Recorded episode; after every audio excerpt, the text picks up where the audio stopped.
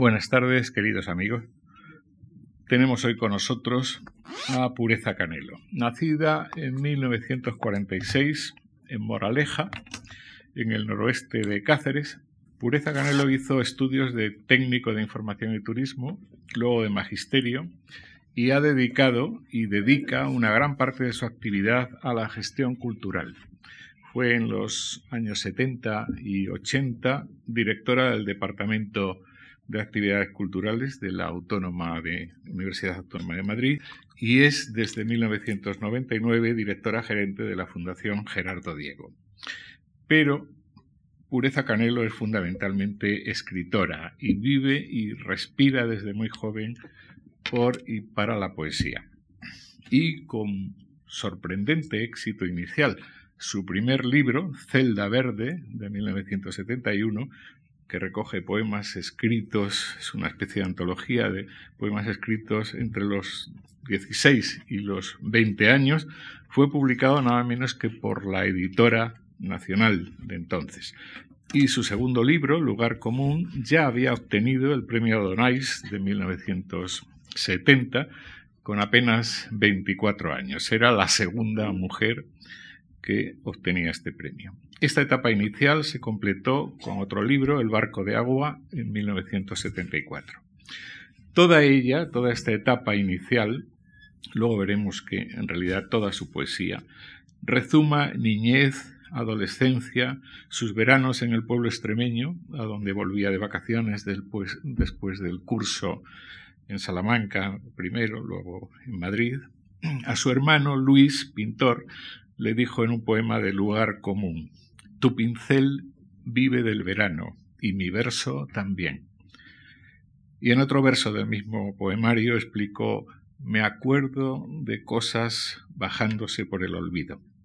Luego analizaré algunos de estos recuerdos desde mi peculiar punto de vista, el sonoro, pero estos poemas, donde aprende el oficio, contienen memorias muy diversas, de la escuela y el catón, la pizarra y el pizarrín, el plumier, los secantes, los dedos manchados de tinta, o de los dulces, por ejemplo. Debió ser niña golosa, no lo sé, pero hay muchas memorias del turrón, caramelos, pastillas azucaradas, rosquillas de pasteles, dulces de hojaldre, cucharadas de miel.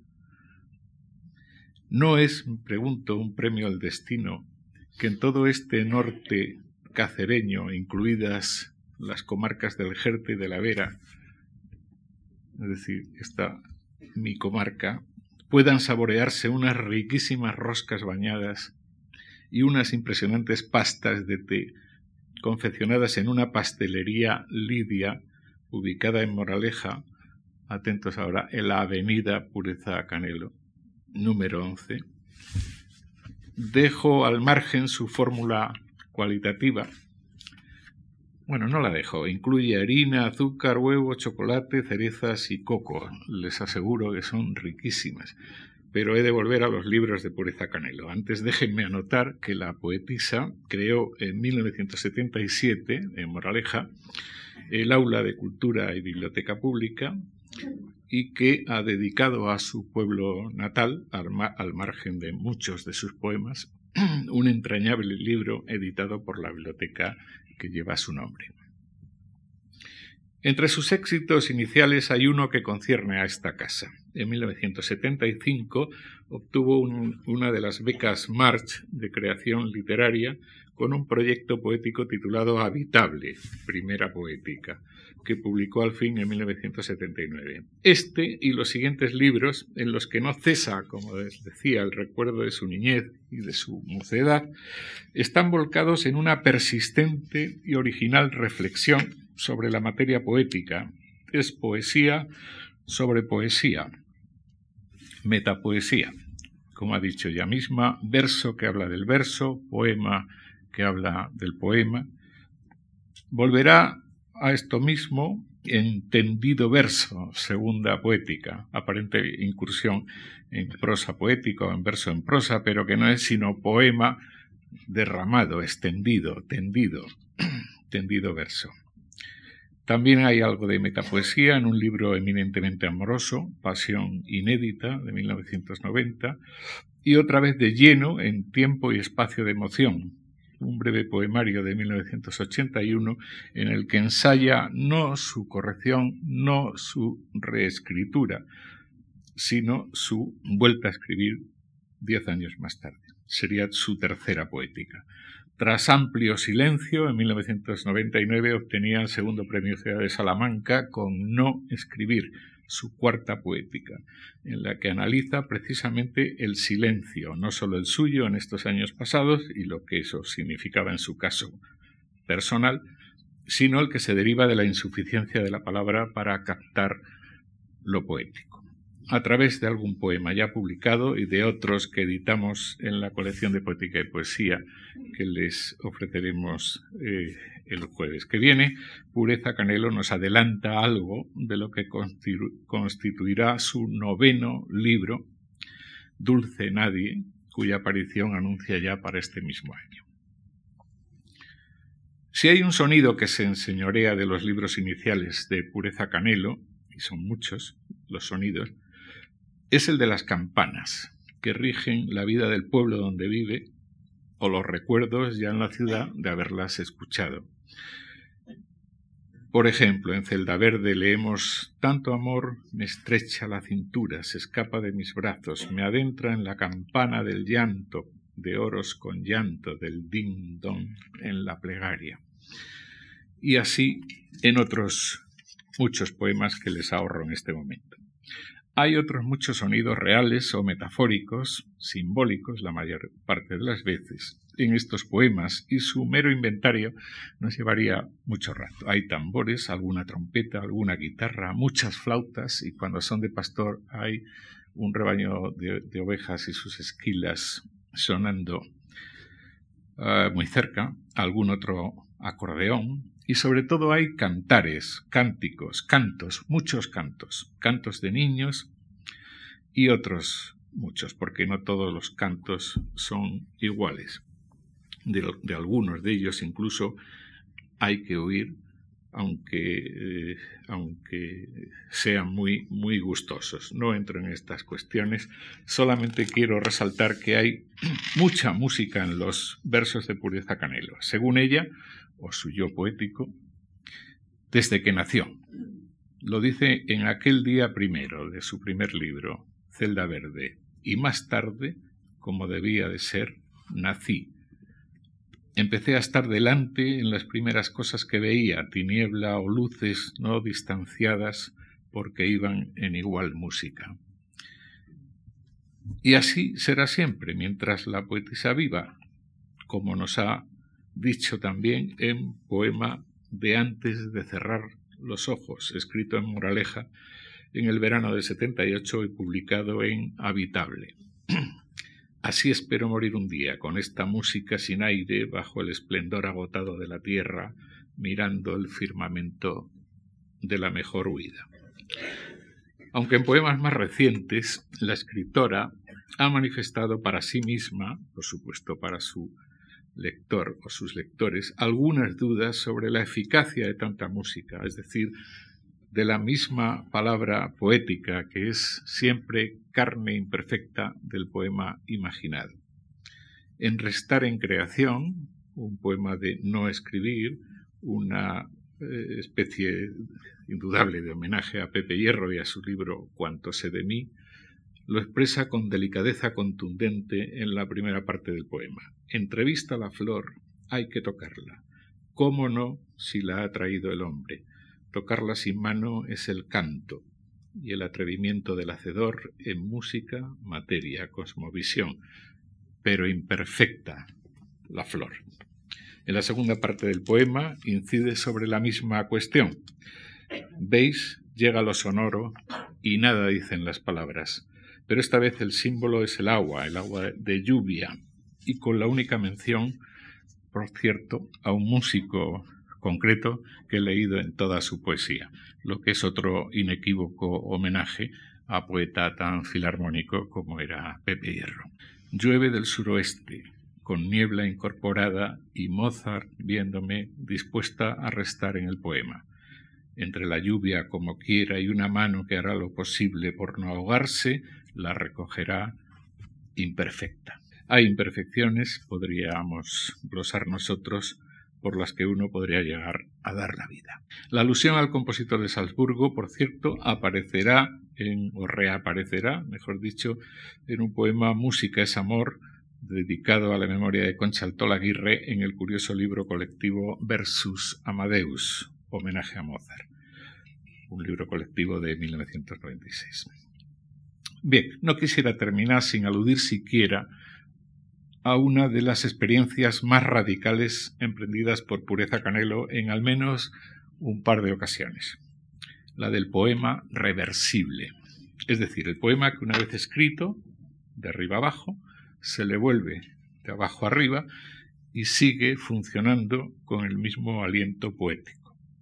Lo hizo en uno de los poemas fechados entre 1971 y 72 del libro El barco de agua, palabras con Luis, Luis es su hermano, un diálogo sobre la pintura, y lo intentó de nuevo años más tarde en un poema escrito en el verano del 84 y publicado en tendido verso, el titulado Texto reversible porque lo supo, un poema hoy suprimido en las últimas revisiones que Pureza Canelo ha efectuado en todos sus libros metapoéticos. Pues bien, este este, esta técnica, este sistema del poema reversible, es uno de los recursos musicales más conocidos del contrapunto imitativo, el llamado canon retrógrado o cancrizans, por del cangrejo podríamos traducir, aquel en el que la resolución reproduce el tema al revés empezando por la última nota hasta llegar a la primera. Si el canon era a la vez reversible, podría escribirse sobre un solo pentagrama, provisto de una clave distinta en cada extremo, para ser interpretado a la vez por dos ejecutantes. Es la llamada fuga en espejo. Bien es verdad que el procedimiento musical, al carecer la música de connotaciones semánticas, actúa nota por nota, punto por punto, para formar este tipo de contrapunto mientras que eso sería verdaderamente suicida en, poesía, salvo en palabras o frases cortas y aisladas, ya signifiquen cosas distintas, Roma, leído al revés, amor, o mm, signifiquen lo mismo, eh, como el palíndromo anilina, que pone como ejemplo el diccionario de la Real Academia. ¿no? El último verso de la primera parte de Palabras con Luis dice biología del tiempo y la materia. Y con esta frase comienza la segunda parte del poema. Para que fuese similar a lo que utiliza Ockingen en el siglo XV, Juan Sebastián Bach eh, en el, antes la, la primera mitad del siglo XVIII, o cualquier estudiante de conservatorio hoy día, es la clase de contrapunto. La segunda parte del poema debiera haber comenzado, recuerden que terminaba aire del tiempo y su, eh, ¿cómo es? Eh, pues debiera haber comenzado, y su materia, debiera haber comenzado aire tamaliop meitledaigoloib, biología del tiempo y su materia al revés. Bueno, ni moratinos hablando del Zulu en fin, cosas más raras se han escrito, pero son verdaderos callejones sin salida, incluso si la reversibilidad no es letra a letra, sino párrafo a párrafo. Pero todo esto lo que indica es que eh, nuestra poeta, y no ha sido la, única, ha intentado ensanchar el panorama, su oficio, la materia poética, eh, por todos los caminos que ha podido imaginar. Pero esta es otra historia que ahora ni nos eh, compete ni es la ocasión. Les dejo para que nos explique todo esto y muchas más cosas con pureza canelo. Gracias. Buenas tardes. Ante todo, quiero agradecer a la Fundación Juan March su invitación a esta tribuna de poética y poesía que desde la visión que hoy tengo del trabajo de investigación y de otros trabajos, está referenciando con este ciclo y con su edición la poesía española contemporánea y sobre todo la más cerca de nuestros ojos. En este sentido, Antonio Gallego, mi agradecimiento mayor por tu, por tu generosidad, por las palabras generosas y por ese hilván tan fino de humanista que ha hecho esa tela que yo agradezco de mi pobre obra poética. Veo que tengo poetas amigos muy próximos. Agradezco muchísimo vuestra presencia. Aquellos que no me conozcan, quiero salir de aquí siendo vuestra amiga a través de la poesía. Y tengo como un latido especial de agradecer una presencia hoy aquí. Se ha hablado de Moraleja, pues tenemos a la alcaldesa de mi pueblo que ha querido venir hoy a acompañarme. Y yo es el lugar donde más nací y te agradezco, Concha, que hayas venido. No voy a poder leer toda la poética por espacio de tiempo. Ya sabéis que es fiel a una poética. Los primeros recuerdos de mi encuentro con la palabra se remontan a una temprana adolescencia apasionada por los juegos en colectividad, al mismo tiempo que el inicio en las lecturas y la inclinación hacia una soledad activa, balbuciente en la creación, favorecida sin duda por mi vida en el ámbito rural, entorno que iba a dilatar para siempre aquellos comienzos de un desasosiego puro tal como los elementos naturales circundantes me iban dictando. Un pequeño corazón, de niña a niña, la poesía y yo, sería la muestra en ciernes que el tiempo se encargaría de ir formando lentamente. Si vuelvo la mirada a aquellos años uncidos por la reacción apasionada de todo lo que iba llegando a una vida, me reconozco en libertad de asombro en asombro, de pensamiento en pensamiento, otra inclinación por las cosas que la pandilla de amigos tal vez no compartía y yo me daba cuenta. Si íbamos juntos a pescar, las horas no pasaban lentas ni había conatos de impaciencia entre los juncos que pisábamos. Yo andaba ensimismada en los brillos concéntricos del agua que sucesivamente marcaban el paso de sentir ya una oración allí y no sabía darle su forma. Hacia afuera parecería que estaba acoplada a los juegos y acechanzas compartidos, pero por dentro el pozo de una soledad empezaba a ser habitado por un afán de penetración del mundo que me rodeaba. Andábamos subidos en higueras frondosas, instalados en sus ramas, tan ágiles y habladores. Era un tiempo sin miedo ni medida aparente. Allí, cuerpo y ojos se afanaban en una búsqueda que nadie me había indicado. El grupo adolescente bajaba a tierra para seguir por los caminos, pero yo solía quedarme allí era la dimensión de la altura, el contraste de los huecos de luz, los verdes rodeándome la espalda, y anillar todo aquello sería después ir a casa y empezar a escribir torpemente, como en el mismo lugar de un pequeño paraíso encontrado. ¿Y los otros, los amigos, por dónde seguirían trotando? habrían llegado a casa tan sucios como yo, pero no cogían el lápiz para hacer la búsqueda de lo revelado en tantas horas fuera de nuestras casas. Por otra parte, sencillas. ¿Acaso la mía aportaba el confort de una familia acomodada con las voces de las niñeras, aquella saga rural, alborotada y hermosa, de la que tanto aprendí, como en otros brazos de la vida. Éramos cuatro hermanos. Aquella manera de existir se condensaría luego en el camino inverso de la joven que creció y más tarde escribiría. Mientras los niños de su pueblo rompían las cancelas de las puertas y sujetaban al perro para orinarle, ella encendía la soledad, observando con aguja en rostro su propia cabeza de la tierra.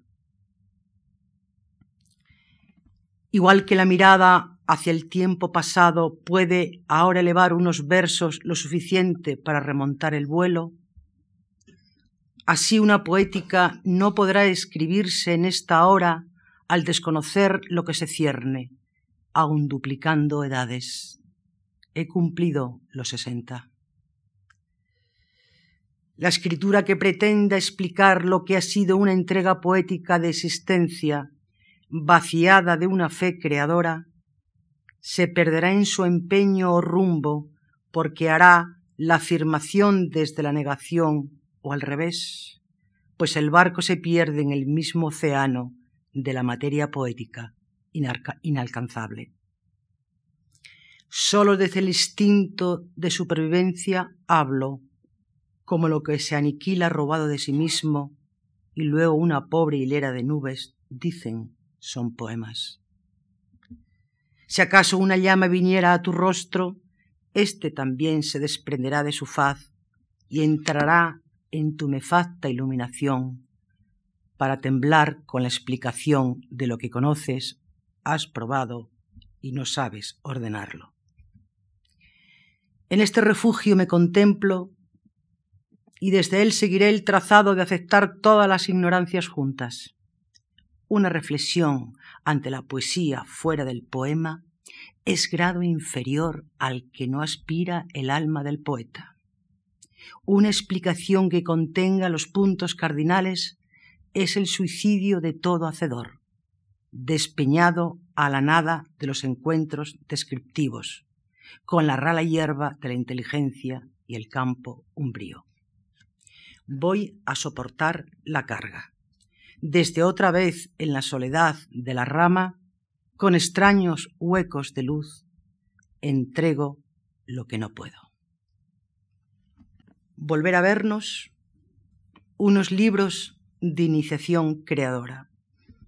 Celda Verde, 1971. Fue una selección realizada en solitario de los primeros poemas escritos hasta 1969, es decir, desde los 16 a los 23 años.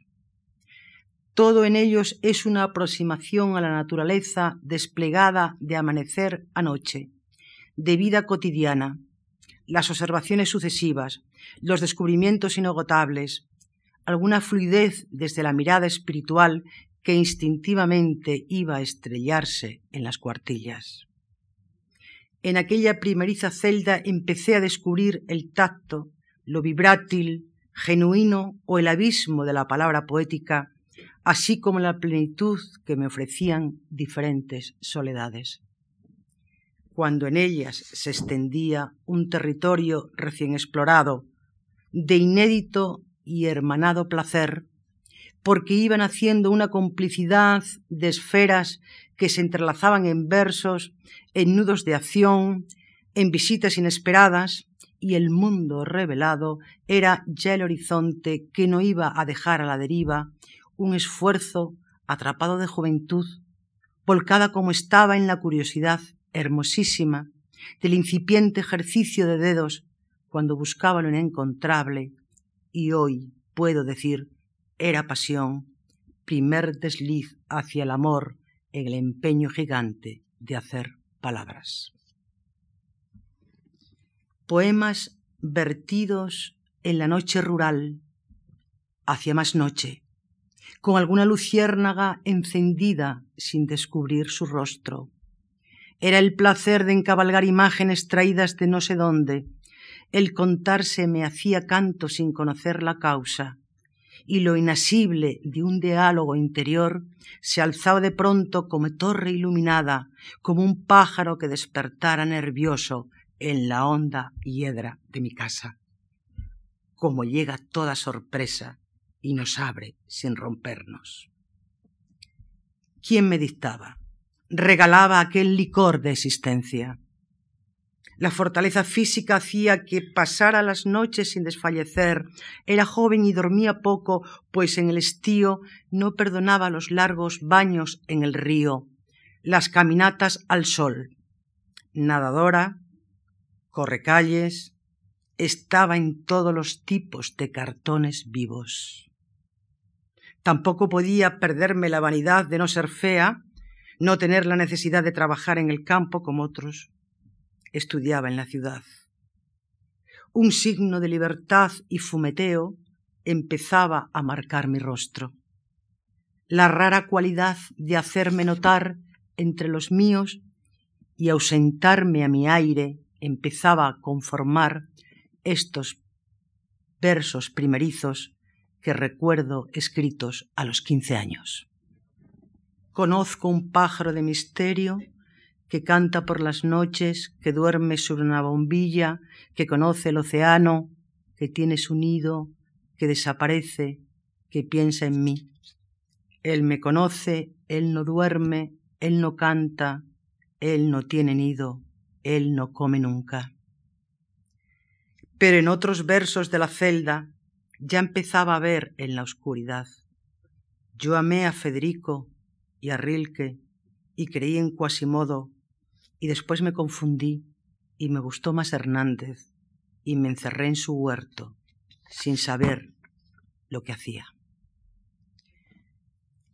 Adiós, adiós, poemas de mi juventud, robados al mundo, resueltos a golpes de candor tan cierto como la primera fruta arrancada a la mañana.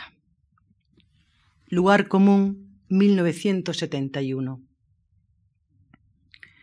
escrito íntegramente durante el verano de 1970, obtuvo el premio Donais de poesía en diciembre de ese mismo año, un galardón desde su inicio en 1943 concedido tradicionalmente a poetas masculinos. Aquel acontecimiento iba a marcar una actitud personal de rechazo a lo social literario. He procurado estar en permanente retirada desde aquellos tiempos complicados, porque no acababa de relacionar el éxito aparente con el vértigo real en el momento insondable de mi disposición y las dudas ante el hecho de la escritura poética. Empezó la relación con escritores y procuré hacer seguimiento de, sus publicaciones y tertulias. A lo largo de los años 70 intervine en actividades literarias de cara al público, sin saber decir no por razones de timidez, educación y falta de seguridad. El tiempo y mi falta de mayor interés fueron desdibujando los compromisos y así blindé mi casa interior para cuidar de lo que me pertenecía. Vocación a solas, la de una mujer de no fácil compadreo en el mundo literario.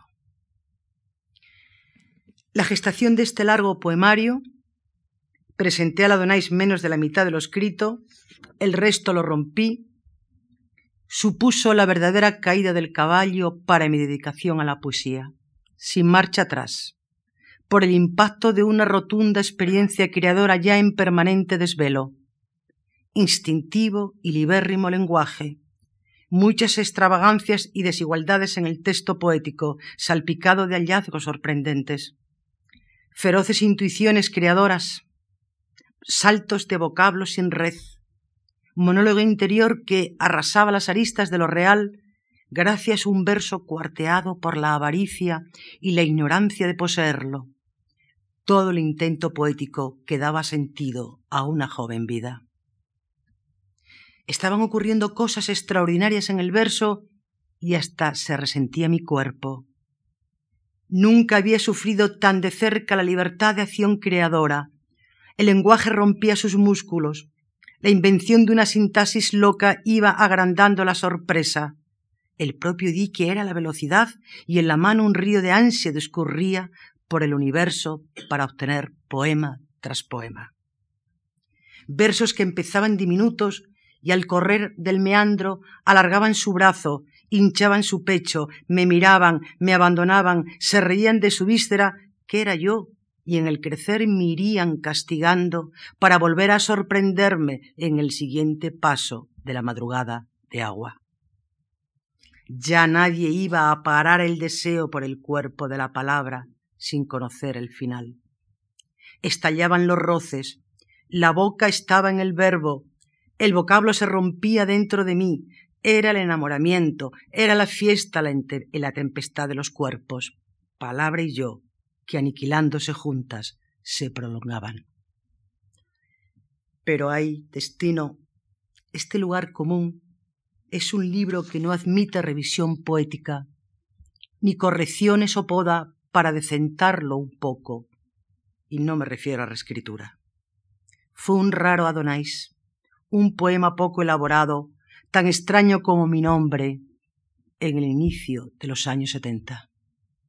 El libro tuvo abundantes reseñas, tal vez por la novedad del impacto de una joven poeta desconocida y en ascenso a los veintitrés años.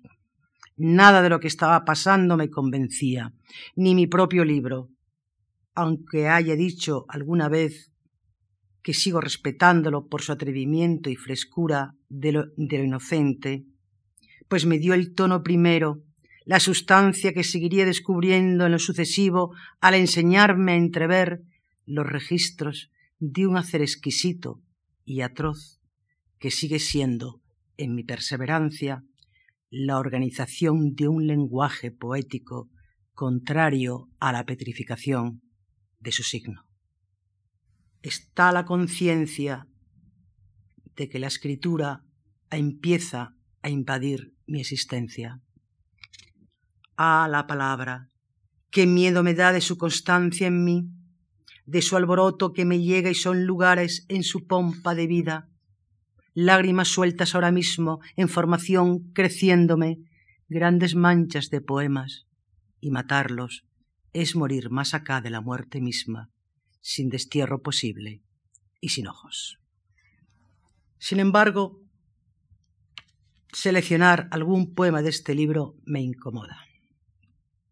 No me convencen aquellos pecados primerizos, aunque fueran bellos, en la necesidad del instinto más humano hacia la poesía. Todavía no eran mortales y hoy sospecho de su forma concebidos.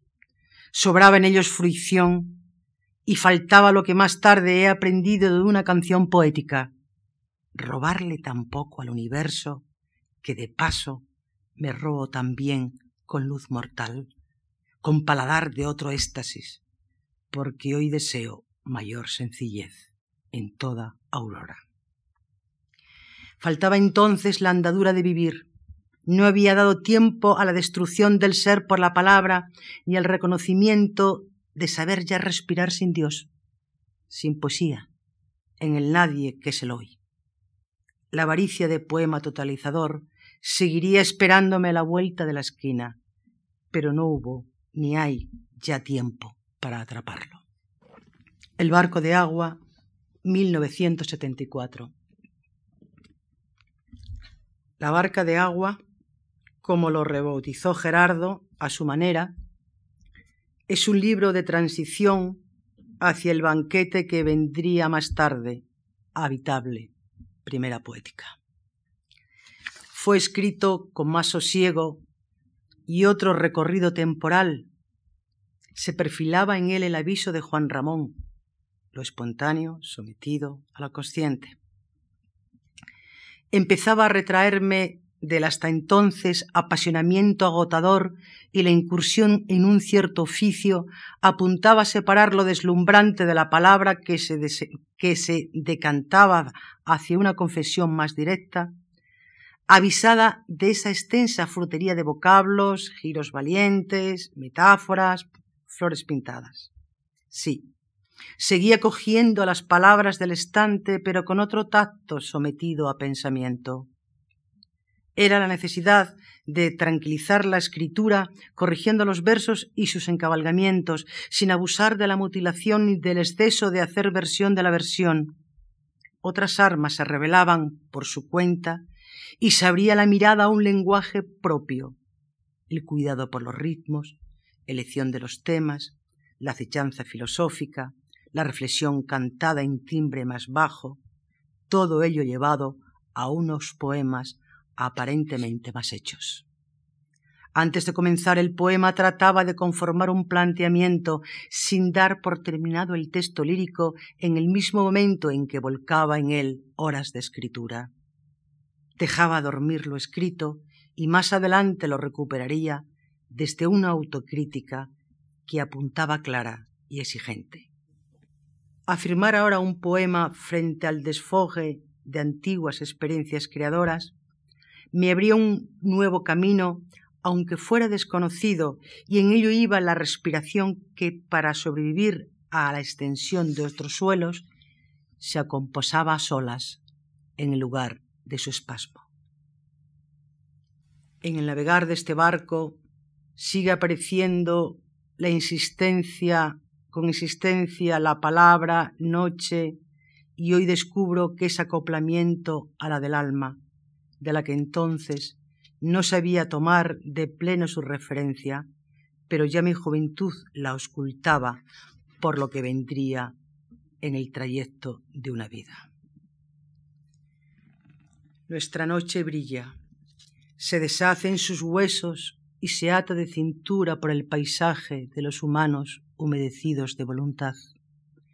Que esa inquietud nuestra abra y hable para los siglos inocentes la laguna es grande, hacia nuevo árbol, solo, de la obediencia oscura.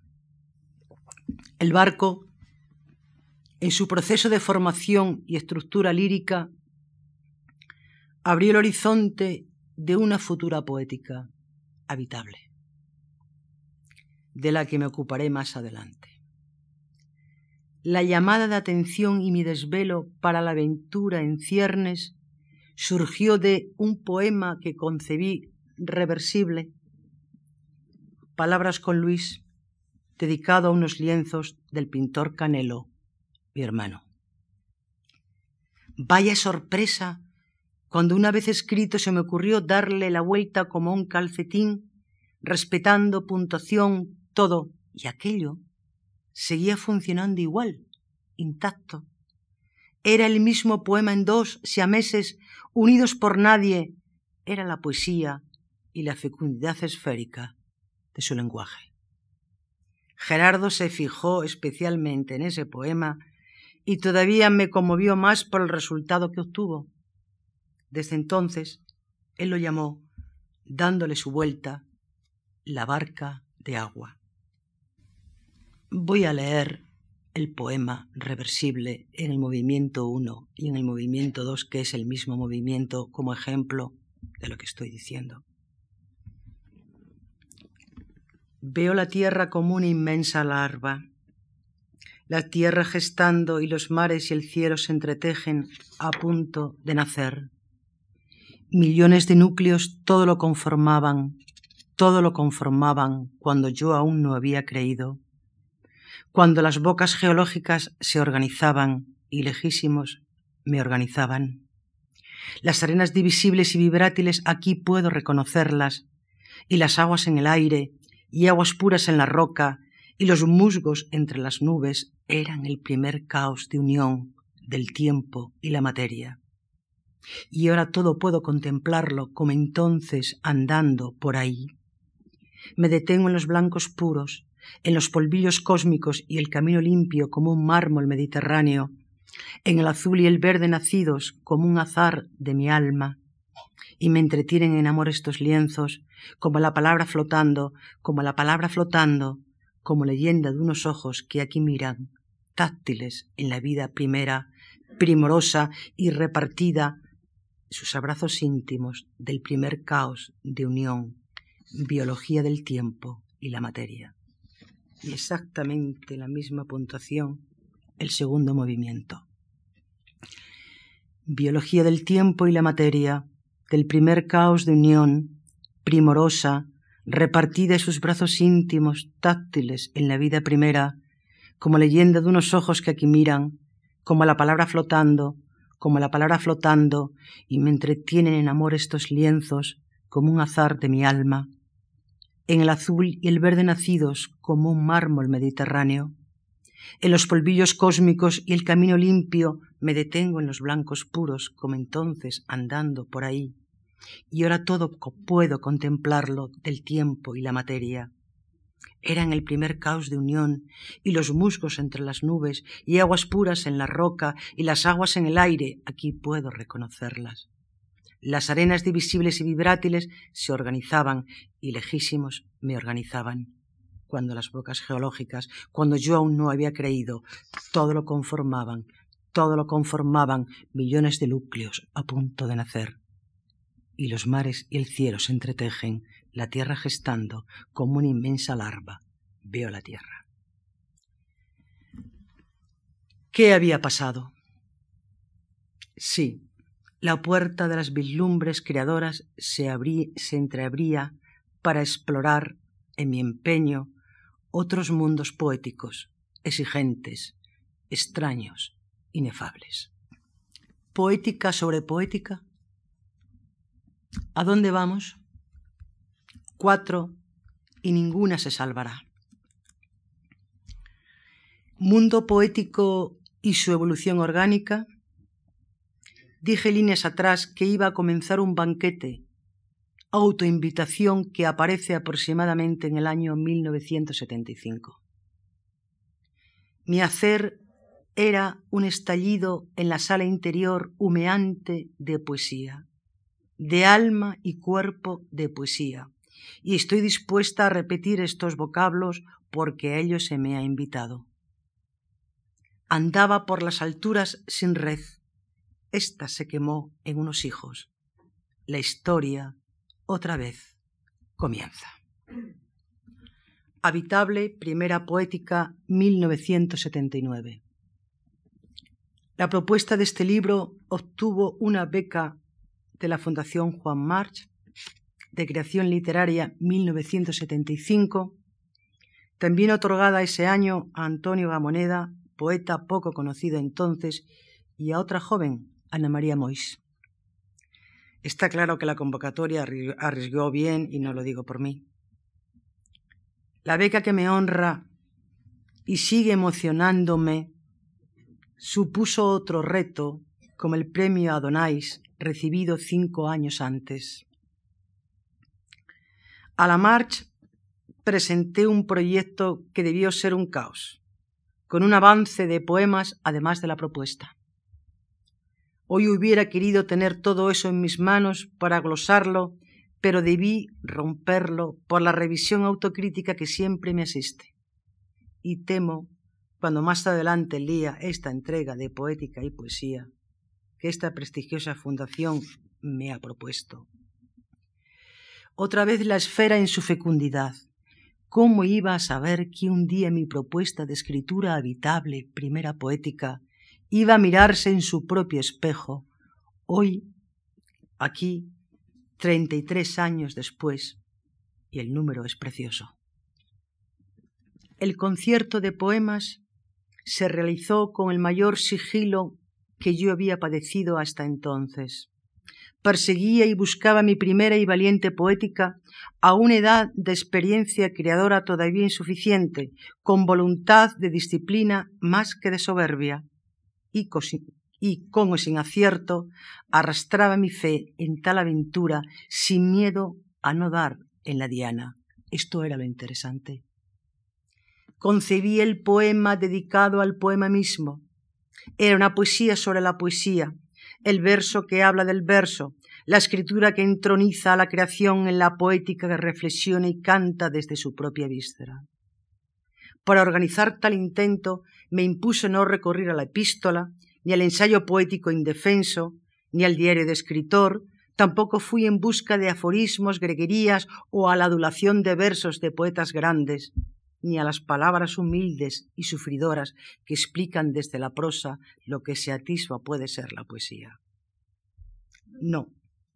Mi poética la llevé en todo instante en los exclusivos brazos de una configuración lírica que habría que abordar y descifrar y encabalgarla con versos sangrados, desde un tema central, incesante, abismal en el poema, su magma, su naturaleza, su amor-desamor, su condena, su destino, con todos esos dientes que me apresaban. De ahí que cada poema fuera un movimiento o fragmento de poética para obtener en el círculo la esencia de pensamiento sobre la creación en el sitio. Por eso los títulos, poema de entonces qué, poema de palabrería el desencanto, poema de, sucesivamente. A manera de pórtico, el libro se abre con un extenso poema dividido en cuatro movimientos para enmarcar lo que va a venir, así los primeros versos. Y de todo habrá en el libro habitado, con el amor permanente y el amor dividido. Aquí voy a crecer para las hojas de más de un mundo hablado a la intemperie. Y puedo engañaros con esta, escritura que hace su batalla porque los orígenes me empujan y es cumplimiento a que esta libertad está hecha para tomarse si la saliva penetra en la cuenca de los ojos. La escritura de Habitable supuso la travesía más completa, emocionante y difícil que había practicado en mi vida de creación. La complicidad con ella se me hizo océano de escalas enésimas, hielo en los ojos y fuego en la boca, simultáneamente. ¿Entenderemos ese rostro? Todo fuera de sí y fundido, entera mi voz, mi fe, hoy todavía. Porque me sentí cumplida en ese universo poético que hice mío y porque entendí que este libro se alejaba de los anteriores, ya sin pudor, como alzando mi copa a lo grande, se lo dediqué a Celda Verde, al hogar común y el barco de agua. Pero sigamos con esta otra poética de tono coloquial a tramos, esta, con otros subterfugios, no en teoría sobre ella, porque además no sabría hacerlo y de saberlo procuraría apartarme. El tufo de lo descriptivo o lo encerrado en código me desagrada. Acordaos de los grandes poetas que en un volapié de claridad en su confesión nos lo acercan solo, todo. Tendido verso, segunda poética, 1986. 5 más 0 igual a 5. En creación no es posible aplicar esta suma numérica. En creación los dedos son de niebla y lo que no suma empieza a restar sin meramiento alguno. 5 más 0 igual a 2, por ejemplo. Entonces, poeta, debes crecer si el verso te deja. Durante los veranos de 1983 y 1984, vuelvo a sentir la llamada exigente de una escritura que debería evolucionar en otro paso más de poética sucesiva. Empiezo a tratar algo nuevo para mí que no se ha llamado prosa poética y verso en prosa, como renegaba de esto Juan Ramón. Cuando percibo el trasunto de un discurso poético sin sangrar o que está sangrado y encabalgado, pero no deseo que aparezca en la vertical de los versos, decido empezar con otros que denominé tendidos.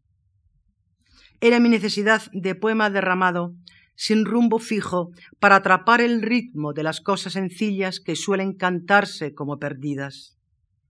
Todo el libro es escritura que nace rendida a vivir. Después de habitable, que marque el inicio de una poesía expuesta a su crecimiento, Escribidos cuadernos, Espacio de Emoción, 1981, y Vega de la Paloma, 1984, bellamente editados, dos admiraciones recreadas en Juan Ramón y Cervantes, respectivamente. Pero necesitaba volver a organizarme un libro entero, otra vez de encrucijada poética sucesiva, donde crece mi vida y su oscuridad. Necesitaba arañar la creación sosteniéndose y sosteniéndome hasta abrir fondo.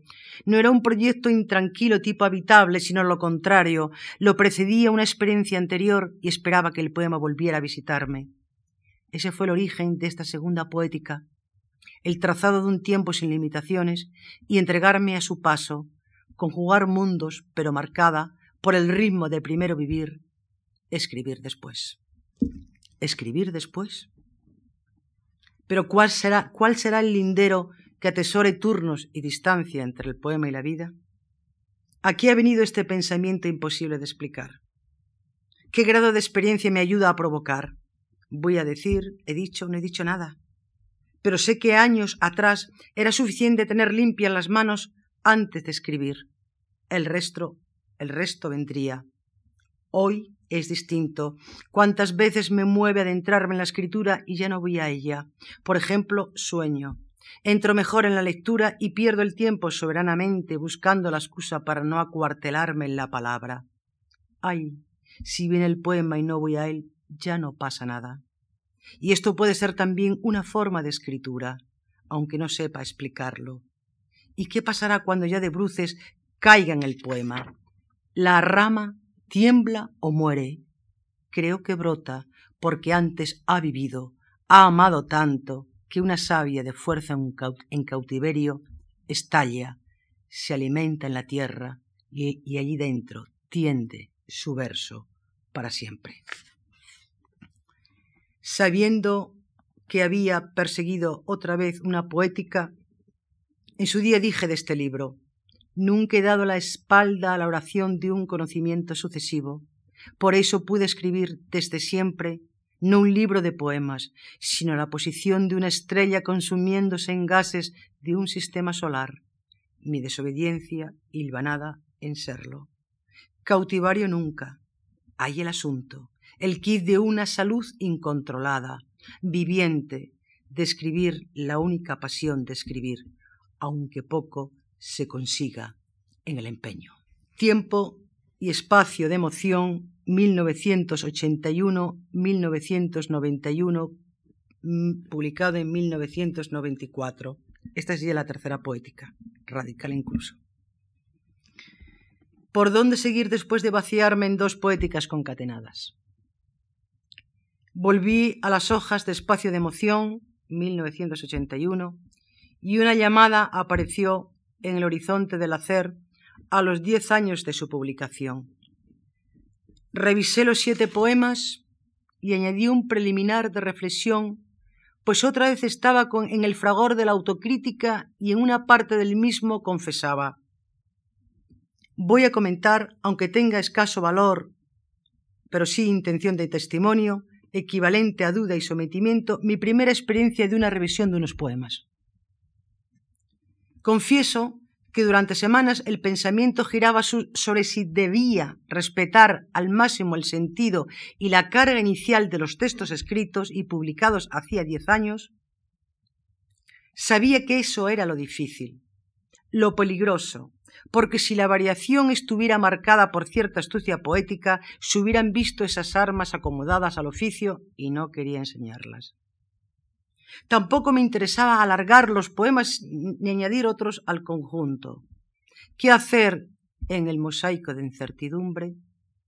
Encontraba ciertas cosas que no me satisfacían en los poemas, pero no me quedaba más remedio que salvarlos. ¿Salvarlos? ¿De qué? ¿Para quién? Emprendí la tarea. Hay problemas de salud. Algunos versos nacieron enfermos. Corregirlos de pronto hace que la poetisa también se ponga enferma.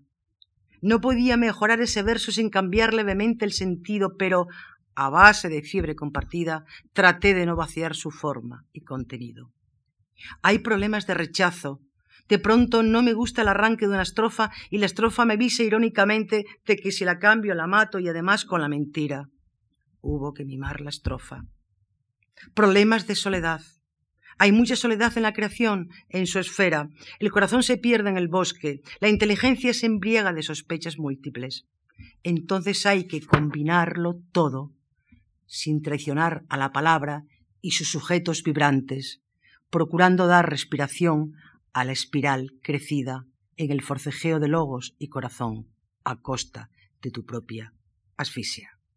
Y la corrección, que no reescritura, de los siete poemas los titulé espacio y tiempo. Acuestas otra vez con la poética. No puedo detenerme. Versión 1981. En la creación, en sus ojos. versión 1991. Es la creación, en la creación, en sus ojos. Tengo que pasar. No escribir, 1999. No escribir. Largo silencio en el transcurso de unos años diluidos en proyectos culturales con la inquietud del adolescente sin haber aprendido lo que la sociedad vacía ofrece. Tal vez por eso me entusiasmé por libre en hacer muchas cosas, todas vinculadas a la escritura de otros, haciendo dejación de la mía. Años de fuerza y unidad en mi acción y algo de lo que impulsé habrá quedado en los blancos de otros libros. No escribía, era vivir, inventar, muñir, lanzada a otros sueños entre luces y sombras. Ayudaba a publicar lo que entendía más digno mientras las paredes de mi casa arrojaban dardos de impaciencia porque no cogía la pluma. La recompensa estuvo en conocer más el mundo circundante. Esta soledad de rodamiento pleno y el callar me llevarían condensada y cierta, a este libro escrito con aliento, cómo no, de otra vez, poética. Era la afirmación desde la negación, pues a ello no escribir. Poemas que iban cayendo gota a gota en mis manos, pero esta vez iba de frente, sabedora de que podía atraerlos si quisiera, o al revés, se me escaparían si no los escuchaba. La aparente no escritura me regaló una cadencia interior porosa, con la seriedad de los años que también caían en el regazo de existencia y se traslucía en todo el poemario. Cuando lo doy por cerrado, siento que es una entrega madurada y algo más sabia respecto a todo lo escrito anteriormente.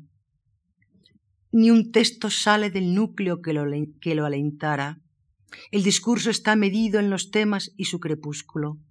El lenguaje se decanta y, cómo no, se humaniza de lo vivido para alzar la confesión de tú a tú, vida y yo. Así andaba mi, mi fardo de caminante, golpeado, pero la criatura dentro. Algunos días ella protestaba de mi trote, otros era yo quien le decía ¿Estás despierta? Emoción y carga se solapaban. Si del poema venía una queja por no atenderlo, me dolía, pero también era yo quien lo apretaba a mi costado. Del largo caminar se interiorizó el paisaje y la contienda del poema con la vida ofreció su música. Escritura frugal, pero escritura al fin es vivir. Andar de la mesa a la puerta, de la cocina a la alcoba, sin saber qué es camino o mediodía, y escribe. La voz de tu corazón se escribe y no se notará. La no escritura es un poemario del armado registro autobiográfico, con un tema unitario, trabado con la máxima organicidad que he podido ir vaciando movimiento tras movimiento, sin conceder respiro a otra visión que no fuera meditar sobre el silencio prolongado de mi poesía, que no busca hueco para escribirse, porque la vida real, día a día, tal vez supere lo inefable de la creación misma. Además de este núcleo temático, se superpone otro no fácil de ser anclado en, en, poética, la desconfianza en la escritura misma, aquella que amaste intensamente y a la que después de los años abandonas porque quieres tú, o te abandona porque lo dice ella. Este libro cono sin acierto quiso rebelarse contra la insolente ambición que alberga todo hacedor cuando éste, será por eso, ejerce la autocrítica desde su vocación e inteligencia desveladas, verso tras verso, de confesión en confesión, lo más hondamente que pude. Voy a leer un breve fragmento. Y volver a la torre de un poema sin nada que ofrecerte. Volver al río de una sola orilla abriéndonos en su extraña locomoción nuestra mirada una voluntad que sobrevuela el aire de la tarde. Cuando más débil es su luz, volvemos al poema y hacemos mal volviendo. ¿Para quién lo quiero yo? ¿Y tú? Para que otra vez el desamparo de dos solitarios buscándose en un verso antes del anochecer en el campo, en los caminos. Es poética cernida en un lenguaje directo y no pierde de vista que su orfandad es también materia en la expresión, y en sueños salta el secreto de la poesía. Fidelidad sin paraíso. He dejado atrás cuatro poéticas, no sé si engañosas, quiero decir, de un blanco hacer y deshacerse como la lluvia de misterio que se va tiñendo en verso ciego, poemas raros, libros tal vez perdedores, no importa.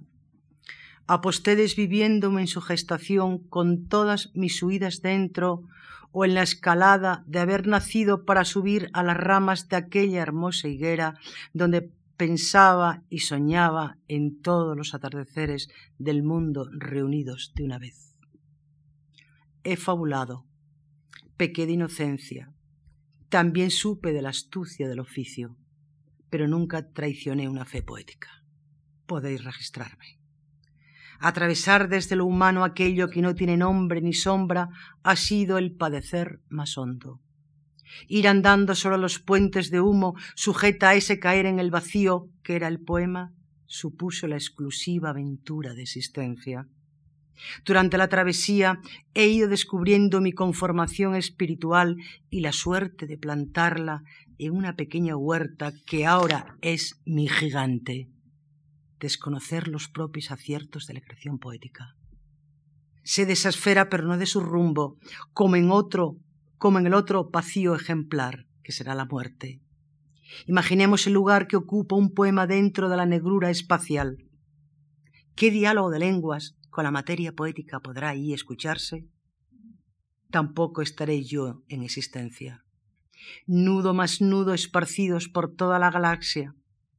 Escribí amé menos de lo que parece, y sí me excitaba crecer entre hierbas en el plazo que me tocó aceptar, estoy aquí. Pues sí en el folio ha sido la ocasión para una encendida rebeldía frente a esta breve historia de existencia, su recorrido en el espacio real de lo buscado y unir asombros. La creación quiso engañar a todo lo que se movía a su lado, de ahí nombrar, nombrar, materia inalcanzable. Perseguirla ha sido la única, la única poética que sostuve en la misma entraña de los versos, del insolente descifrar a su lado. Todo ha sido una cárcel de dos y en ese deslumbrar de esferas esta ciega mano deshaciéndose. Un poema puede, un poema puede trizar la misma luz que lo provoca. Entonces en el animal que lo sostiene la ceguera es perfecta. No hay instinto que pueda con la carga de materia. Con ella me moví, dancé, me tiró a los suelos. Era el empeño ante la impotente zarza de su nido. Esperaba lo que se movía ahí, bajo el cielo del cosmos. Y encima había más materia, más el nadie que llegaría. Convencida de haber cerrado una etapa de creación con cuatro entregas sucesivas, está el proyecto de publicar en un volumen unitario estas poéticas que he revisado en 2008 y en la selección de poemas que aparecerá en páginas siguientes, adelanto la versión final inédita. Me estoy refiriendo lógicamente al libro que será entregado pasado mañana. Penúltimo adiós, despedida que se cierne, bajo las estrellas del verano de 2007 nació otro libro. Está tan cercano que no sé el color que tomarán sus ojos, ni adivino la estatura que unirá su vuelo a mí. No es otra poética enérgica ni explosiva. El libro va vestido de su signo, en la unidad de aliento que hoy me traspasa, en un vuelo de desposesión, con un lenguaje que busca transparencia y lo esencial alejado de la antigua obsesión metapoética. ¿Para qué seguir sufriéndola si sabes que se escurre más cuando la desazonas en el ejercicio de tomarla? Me planté, dije no, Debo buscar los núcleos de algunos poemas que tenía dispersos y uniré lo que pueda salvar si su paisaje me interesa. Adiós tensión de años afanados en esculpir columnas.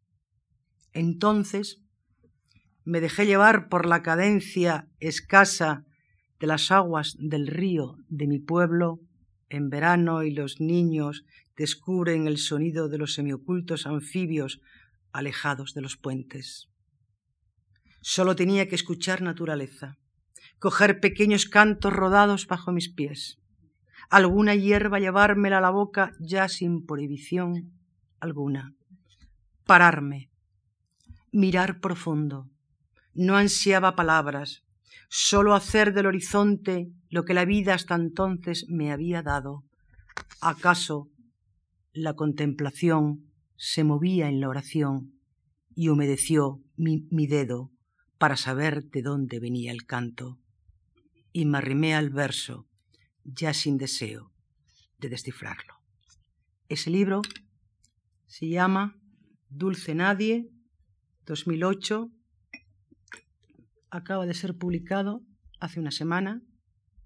También es color amarillo. Es mi homenaje a Juan Ramón. El próximo libro del jueves, Poética y Poesía, es un amarillo Juan Ramoniano y Dulce Nadie es un amarillo Juan Ramoniano. Dulce Nadie 2008. Es un poemario de soledad rotunda donde se cruzan los tres vértices del triángulo de mi existencia. El desamor por tantas cosas, la ausencia materna y el egoísmo humano que nos invade. Tanta soledad me obliga a huir a un lugar recóndito e incalculable para dejar a un lado lo ya reconocible y, y desde esa zona lunar se engarzan los nuevos poemas traspasados al modo de salmodia u oración. El verso se decanta, la palabra se adelgaza con rictus de despedida e invita insistentemente a desaparecer sin opción de volver atrás de ese lugar llamado mundo. Salir es la contraseña, irse aún más allá desde el que canto, veo y alcanzo en rincones de transparencia una nueva distancia para abandonar todo lo que fui, para ser solo acompañada por la ausencia más amada, la de mi madre, único la de mi madre, con la que me fundo en onda telúrica y final, como único reducto de salvación. Descreimiento, desposesión, huida casi feliz y en libertad se cumplen a solas y sin sacrificio, como una deseada traslación hacia otra plenitud que finalmente se encuentra, se roza o se intuye. Desde estos años de madurez de vida y creación no encuentro otra manera de supervivencia. Tiempo, nadie, nada, madre sí. Y termino con un poema este libro. Ha salido en Hiperión, lo digo con toda sencillez. Versión de la sed. Sombra busca acomodo en capas de la tierra donde habita el agua.